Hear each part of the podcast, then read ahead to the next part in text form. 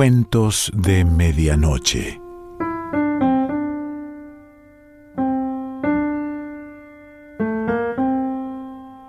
El cuento de hoy se titula El Yesquero y pertenece a Hans Christian Andersen.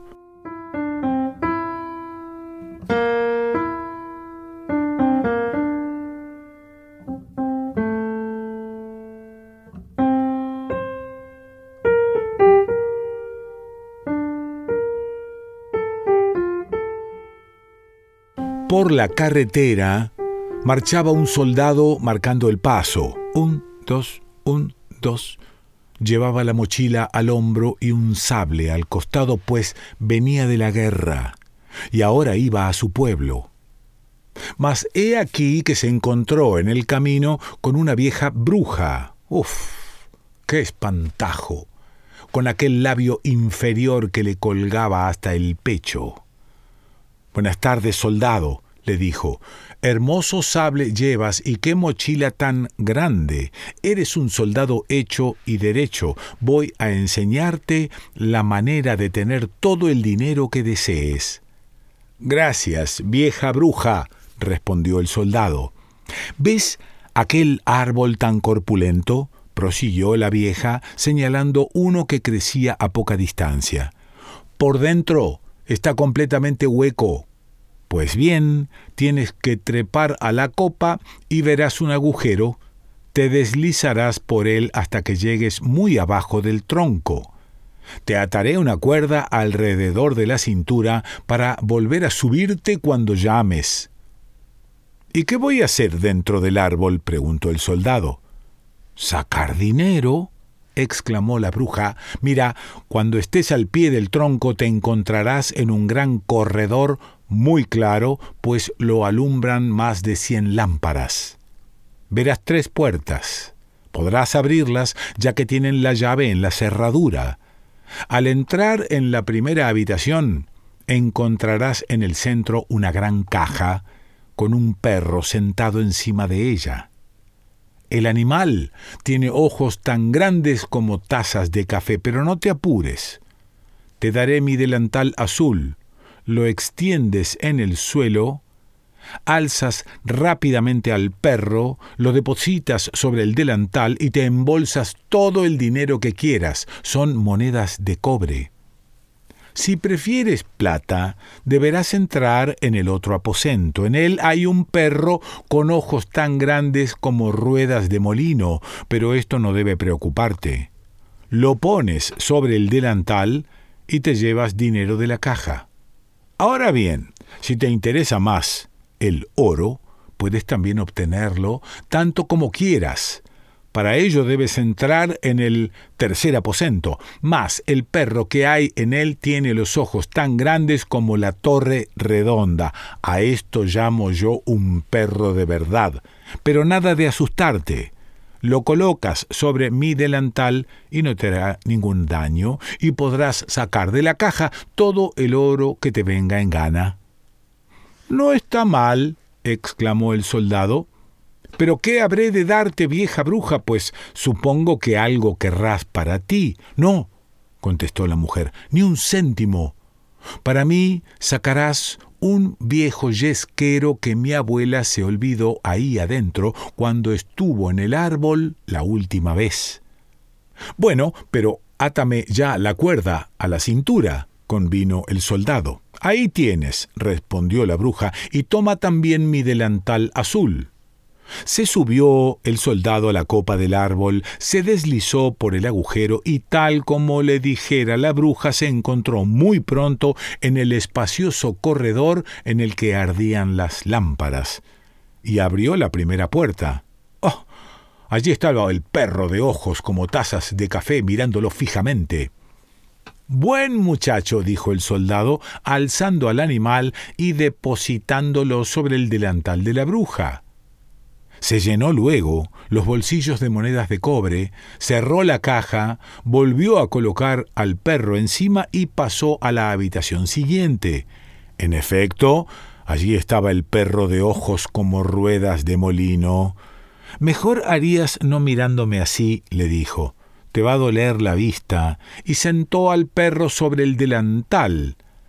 Al ver en la caja tanta plata, tiró todas las monedas de cobre que llevaba encima y se llenó los bolsillos y la mochila de las del blanco metal.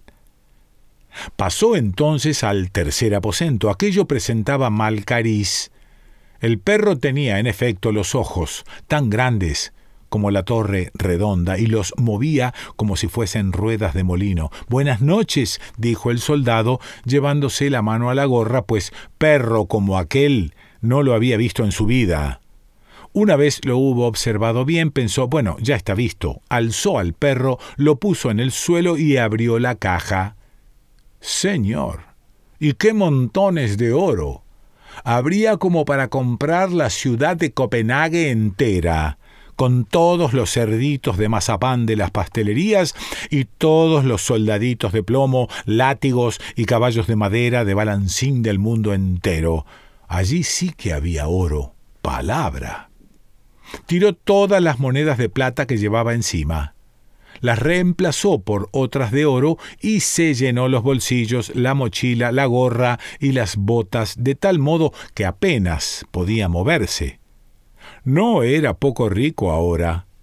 Volvió a poner al perro sobre la caja, cerró la puerta y por el hueco del tronco gritó Súbeme ya, vieja bruja.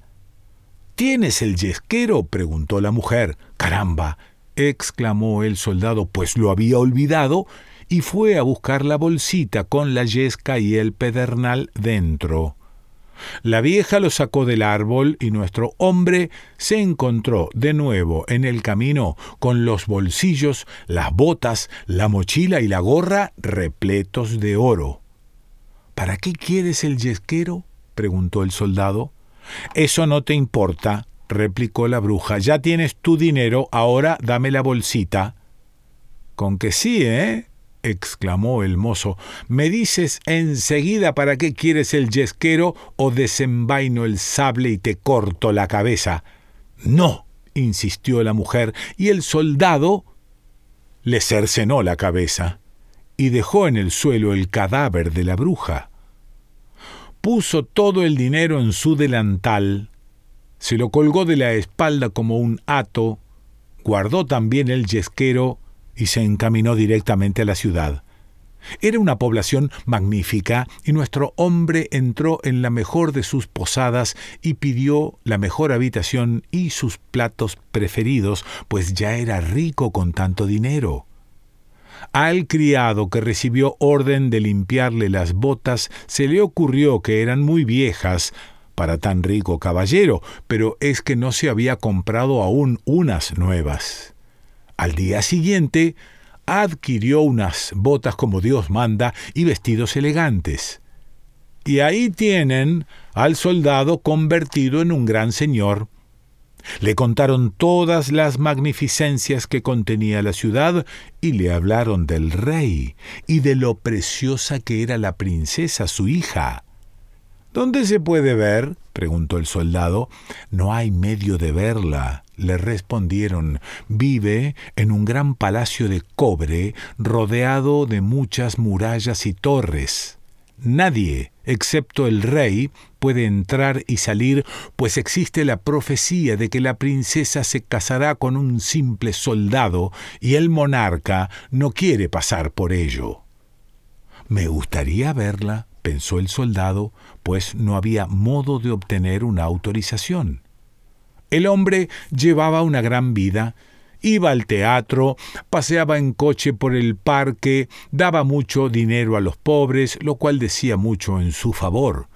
Se acordaba muy bien de lo duro que es no tener una perra gorda, Ahora era rico, vestía hermosos trajes e hizo muchos amigos que lo consideraban como persona excelente, un auténtico caballero, lo cual gustaba al soldado. Pero como cada día gastaba dinero y nunca ingresaba un céntimo, al final le quedaron solo dos ochavos. Tuvo que abandonar las lujosas habitaciones a que se había acostumbrado y alojarse en la guardilla, en un cuartucho sórdido bajo el tejado, limpiarse él mismo las botas y coserlas con una aguja saquera, y sus amigos dejaron de visitarlo. Había que subir tantas escaleras. Un día, ya oscurecido, se encontró con que no podía comprarse ni una vela, y entonces se acordó del yesquero que había en la bolsita sacada del árbol de la bruja. Buscó la bolsa, sacó el trocito de yesca, y he aquí que al percutirla con el pedernal y saltar las chispas, se abrió súbitamente la puerta y se presentó el perro de ojos como tazas de café que había encontrado en el árbol, diciendo ¿Qué manda mi señor? ¿Qué significa esto? inquirió el soldado. Vaya yesquero gracioso, si con él puedo obtener lo que quiera. Tráeme un poco de dinero, ordenó al perro. Este se retiró y estuvo de vuelta en un santiamén con un gran bolso de dinero en la boca. Entonces se enteró el soldado de la maravillosa virtud de su yesquero, si golpeaba una vez, comparecía el perro de la caja de las monedas de cobre. Si dos veces, se presentaba el de la plata y si tres acudía el de oro. Nuestro soldado volvió a sus lujosas habitaciones del primer piso, se vistió de nuevo con ricas prendas y sus amigos volvieron a ponerle por las nubes. Un día le vino un pensamiento. Es bien extraño que no haya modo de ver a la princesa. Debe ser muy hermosa. Pero ¿de qué le sirve si se ha de pasar la vida en el palacio de cobre rodeado de murallas y torres? ¿No habría modo de verla? ¿Dónde está el yesquero? Y al encender la yesca se presentó el perro de ojos grandes como tazas de café. Ya sé que estamos a altas horas de la noche, dijo el soldado, pero me gustaría mucho ver a la princesa, aunque fuera solo un momento. El perro se retiró enseguida y antes de que el soldado tuviera tiempo de pensarlo, volvió a entrar con la doncella, la cual venía sentada en su espalda, dormida, y era tan hermosa que a la legua se veía que se trataba de una princesa. El soldado no pudo resistir y la besó. Por algo era un soldado hecho y derecho. Se marchó entonces el perro con la doncella, pero cuando a la mañana acudieron el rey y la reina, su hija les contó que había tenido un extraño sueño de un perro y un soldado. Ella iba montada en un perro y el soldado la había besado. Pues vaya historia exclamó la reina. Y dispusieron que a la noche siguiente una vieja dama de honor se quedase de guardia junto a la cama de la princesa para cerciorarse de si se trataba o no de un sueño. Al soldado le entraron unos deseos locos de volver a ver a la hija del rey, y por la noche llamó al perro, el cual acudió a toda prisa a su habitación con la muchacha a cuestas. Pero la vieja dama corrió tanto como él, y al observar que su ama desaparecía en una casa pensó ahora ya sé dónde está. Y con un pedazo de tiza trazó una gran cruz en la puerta. Regresó a palacio y se acostó. Mas el perro, al darse cuenta de la cruz marcada en la puerta, trazó otras iguales en todas las demás de la ciudad. Fue una gran idea pues la dama no podría distinguir la puerta, ya que todas tenían una cruz. Al amanecer, el rey, la reina, la dama de honor y todos los oficiales salieron para descubrir dónde había estado la princesa. Es aquí, exclamó el rey al ver la primera puerta con una cruz dibujada. No, es allí, cariño, dijo la reina viendo una segunda puerta con el mismo dibujo. Pero si las hay en todas partes observaron los demás, pues donde quiera que mirasen veían cruces en las puertas. Entonces comprendieron que era inútil seguir buscando. Pero la reina era una dama muy ladina, cuya ciencia no se agotaba en saber pasear en coche. Tomando sus grandes tijeras de oro, cortó una tela de seda y confeccionó una linda bolsita. La llenó luego de sémola de alforfón y la ató a la espalda de la princesa, abriendo un agujerito en ella, con objeto de que durante el camino se fuese saliendo la sémola. Por la noche se presentó de nuevo el perro, montó a la princesa en su lomo y la condujo a la ventana del soldado, trepando por la pared hasta su habitación.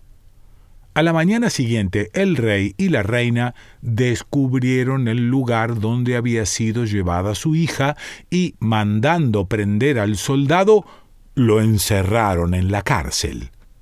Sí, señor, a la cárcel fue a parar Qué oscura y fea era la celda, y si todo parara en eso, mañana serás ahorcado, le dijeron.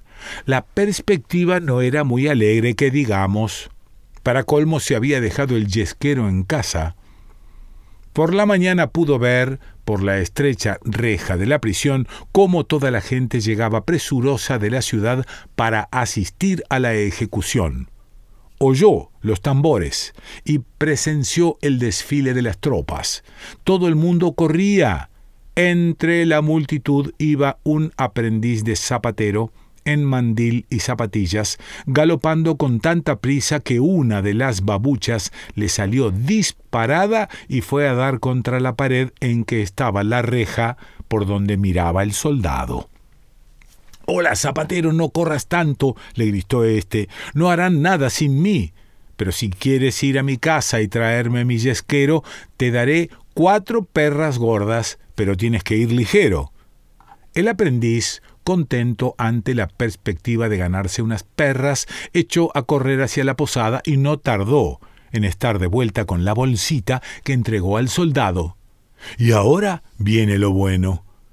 En las afueras de la ciudad habían levantado una horca, y a su alrededor formaba la tropa y se apiñaba la multitud, millares de personas.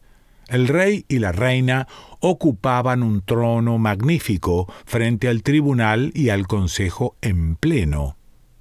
El soldado estaba ya en lo alto de la escalera, pero cuando quisieron ajustarle la cuerda al cuello, rogó que antes de cumplirse el castigo se le permitiera, pobre pecador, satisfacer un inocente deseo, fumarse una pipa, la última que disfrutaría en este mundo.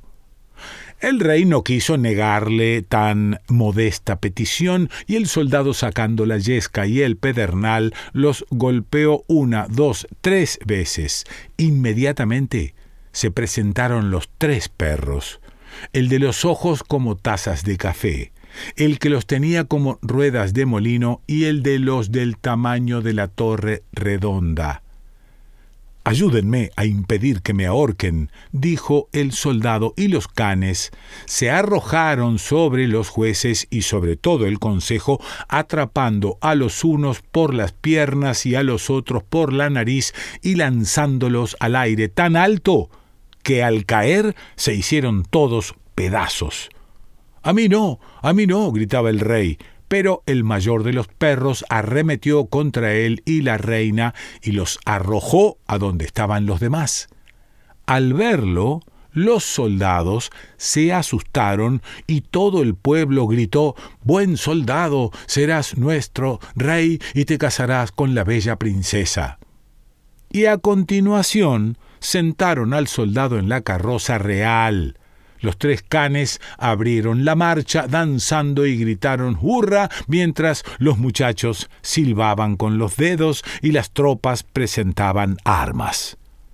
La princesa salió del palacio de cobre y fue reina, y bien que le supo. La boda duró ocho días, y los perros, sentados junto a la mesa, asistieron a ella con sus ojazos bien abiertos. Hans Christian Andersen.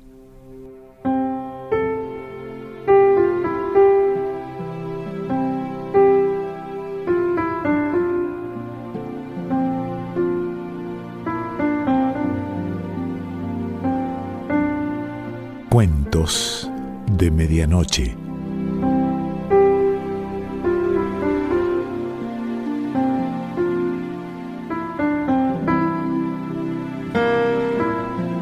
Selección Pancho Mondino. Idea y lectura Quique Pessoa.